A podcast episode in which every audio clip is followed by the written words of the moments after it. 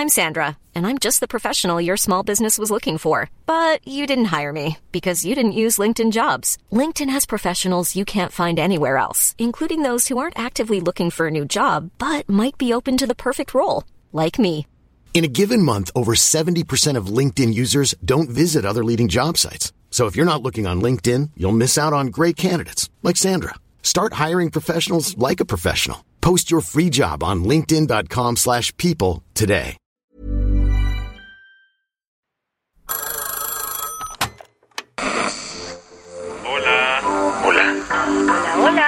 ¿Estás ahí? ¿Quieres saber lo que está pasando en tu país y en el mundo en, pocos, minutos? Te lo cuento. Te lo cuento, te lo cuento. Hoy es martes, primero de noviembre de 2022, y estas son las principales noticias del día. Te lo cuento. El caso Ayotzinapa no para, ya que el grupo de expertos independientes que investiga el caso encontró varias inconsistencias del informe presidencial sobre la desaparición de los 43 estudiantes. Desde que los 43 normalistas de Ayotzinapa desaparecieron en 2014, un montón de instituciones han investigado el caso. La Procuraduría de Peña Nieto, la actual Fiscalía General de la República, la Comisión Nacional de los Derechos Humanos, la Comisión de la Verdad que armó este gobierno y el Grupo Interdisciplinario de Expertos Independientes, conformado por cuatro expertos en la materia y que nació tras un acuerdo entre el Gobierno de México y la Comisión Interamericana de Derechos Humanos. El periodo de trabajo en México de este grupo conocido como GIEI llegaba a su fin ayer, pero antes de despedirse dieron un par de conclusiones más. El GIEI dio una conferencia de prensa para fijar su postura sobre las conclusiones que presentó hace unas semanas Alejandro Encinas, el presidente de la Comisión para la Verdad que armó el gobierno de López Obrador y de las cuales te contamos aquí. ¿Qué dijeron los expertos independientes? Desestimaron 181 pruebas que presentó Encinas en su informe. Muchas de ellas tienen que ver con los supuestos screenshots de las conversaciones de WhatsApp que se mandaron los integrantes del cártel Guerreros Unidos tras la desaparición de los normalistas. Así explicó Francisco Cox, uno de los integrantes del GIEI, algunas de las inconsistencias. Evidencian varios mensajes que fueron enviados en fechas posteriores a la generación del screenshot. O sea, la fecha de generación de la imagen es anterior a la fecha de creación y envío de los mensajes. Otro punto que salió a la luz es que las capturas de pantalla que presentó Alejandro Encinas como evidencia venían con las palomitas azules que aparecen en WhatsApp cuando un mensaje ya fue leído. El tema es que la app implementó esta función después de que ocurrieron los hechos. Por todo esto, Francisco Cox dijo que las capturas no se pueden considerar como pruebas digitales originales y legítimas. Ahora la mira está puesta en el gobierno para aclarar la situación. Pero lo que es un hecho es que esta nueva declaración mete otra vez más dudas sobre la veracidad de las investigaciones. Ante todo esto, el GIEI anunció que dos de sus integrantes se quedarán en México más tiempo para seguir investigando el caso. ¿Qué más hay? Ya con Twitter como parte de su portafolio, Elon Musk despidió a toda la junta directiva, se nombró One Man Show y ahora planea cobrar para tener una cuenta verificada. Tras desembolsar 44 mil millones de dólares por Twitter, Elon Musk se nombró Chief Tweet. Dijo que el pájaro había sido liberado y despidió al CEO, CFO y a la directora legal de la red social. Y parece que ahí no parará. El Washington Post aseguró que, además, quiere recortar hasta el 25% de los empleados. ¿Por dónde empezó? Con los nueve integrantes del board de Twitter, que fueron notificados ayer de su despido, pues Elon Musk se autonombró el único director de la compañía. Ya solito se puso a hacer sus clásicas encuestas tuiteras y exploró la posibilidad de cobrar 20 dólares mensuales para que las cuentas verificadas sigan teniendo la palomita azul. ¿Y sobre el chisme de Trump?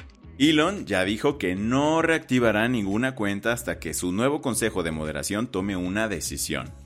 Eso sí, el Tony Stark de la vida real tuiteó ayer que si le dieran un dólar por cada vez que alguien le pregunta si le regresará su cuenta a Donald Trump, Twitter ya estaría acuñando dinero. Las que tienes que saber. Y once again, Rusia atacó en un lunes a la capital de Ucrania. Ayer Kiev fue bombardeada con una racha de más de 40 misiles que dañaron instalaciones estratégicas de la ciudad, dejando al 80% de la población sin agua potable. Como ha sucedido en las últimas semanas, el fuego de Moscú tiene como target las infraestructuras energéticas de Ucrania, por lo que los misiles de ayer dejaron sin luz a unas 350.000 casas de la capital. Corea del Sur sigue de luto tras la muerte de más de 150 personas en una estampida durante las celebraciones de Halloween. Apenas va empezando la investigación para conocer qué ocasionó la tragedia, pero la policía del país aceptó que fallaron en prevenirlo todo. Además, se dio a conocer que el cantante y actor Lee Ji-han, de 24 años, fue una de las víctimas. Lee fue ganador de la segunda temporada de Produce 101, una serie tipo La Voz, para encontrar a nuevos integrantes de una boy band de K-pop. 3, 2, 1, blast off. China lanzó el tercer y último módulo que necesitaba para construir su propia estación espacial. Un paso enorme en cuanto a la investigación científica fuera de la Tierra.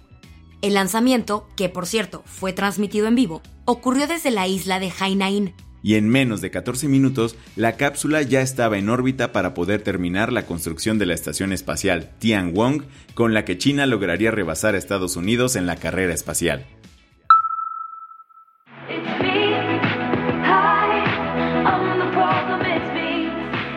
Las y los Swifties están rayados con la noticia de que Taylor Swift rompió un nuevo récord. ¿De qué se trata? Todas las canciones que integran el top 10 de Billboard Hot 100 son de su nuevo disco Midnight, algo que nunca en los 64 años de la lista había ocurrido.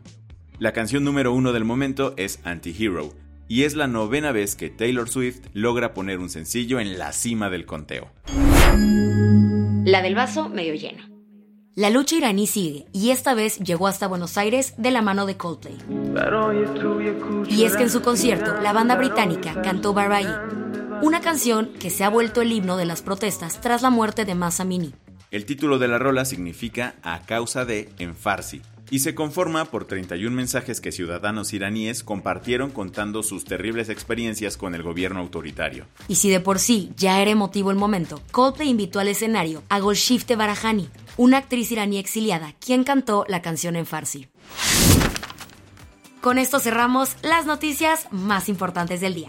Yo soy Isabel Suárez. Y yo soy Baltasar Tercero. Gracias por acompañarnos hoy en Te lo cuento. Nos escuchamos mañana con tu nuevo shot de noticias. Chao.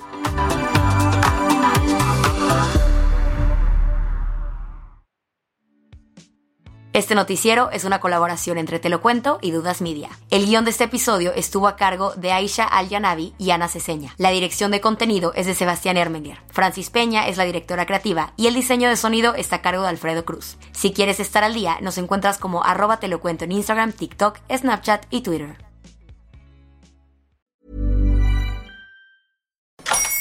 Hola, buenos días, mi pana. Buenos días, bienvenido a Sherwin Williams. ¡Ey! ¿Qué onda, compadre? ¿Qué onda? Ya tengo lista la pintura que ordenaste en el ProPlus app. Con más de 6.000 representantes en nuestras tiendas listos para atenderte en tu idioma y beneficios para contratistas que encontrarás en aliadopro.com. En Sherwin Williams somos el aliado del PRO.